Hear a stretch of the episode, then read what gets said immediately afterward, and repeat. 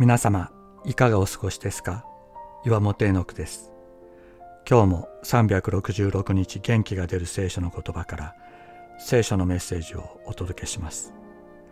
3月7日私の神様。十字架の苦しみの中でイエス・キリストが叫ばれたのは詩編22編の冒頭の部分でした。エリー、エリー、レマ、サバクタニ。我が神我が神どうして私をお見捨てになったのですか？イエス様はこの詩篇をご自分の最後の信仰告白として叫ばれました。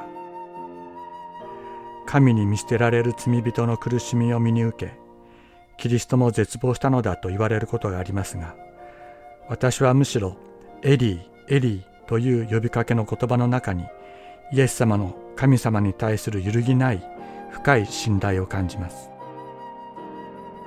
イエス様はこの詩篇の冒頭部分を叫ばれましたがそれはこの詩篇のすべてを叫ばれたということです。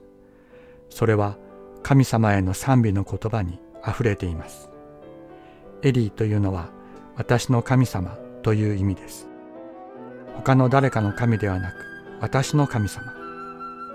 決して切れることのない個人的な関係があるからこそ叫ぶことができる言葉です。イエス様の神様への信頼はあの十字架の上でも揺らぐことはなかったのです。私たちも単に神様と言って祈るのではなく私の神様と呼びかけながら祈りましょう。あなたの神、キリストとのより深い人格的な関係が揺るぎないものとなっていくでしょう。私たちは十字架の上でエリーエリー私の神様私の神様と叫ばれたイエス様の心に触れるものとなるのです。3時ごろイエスは大声で叫ばれた。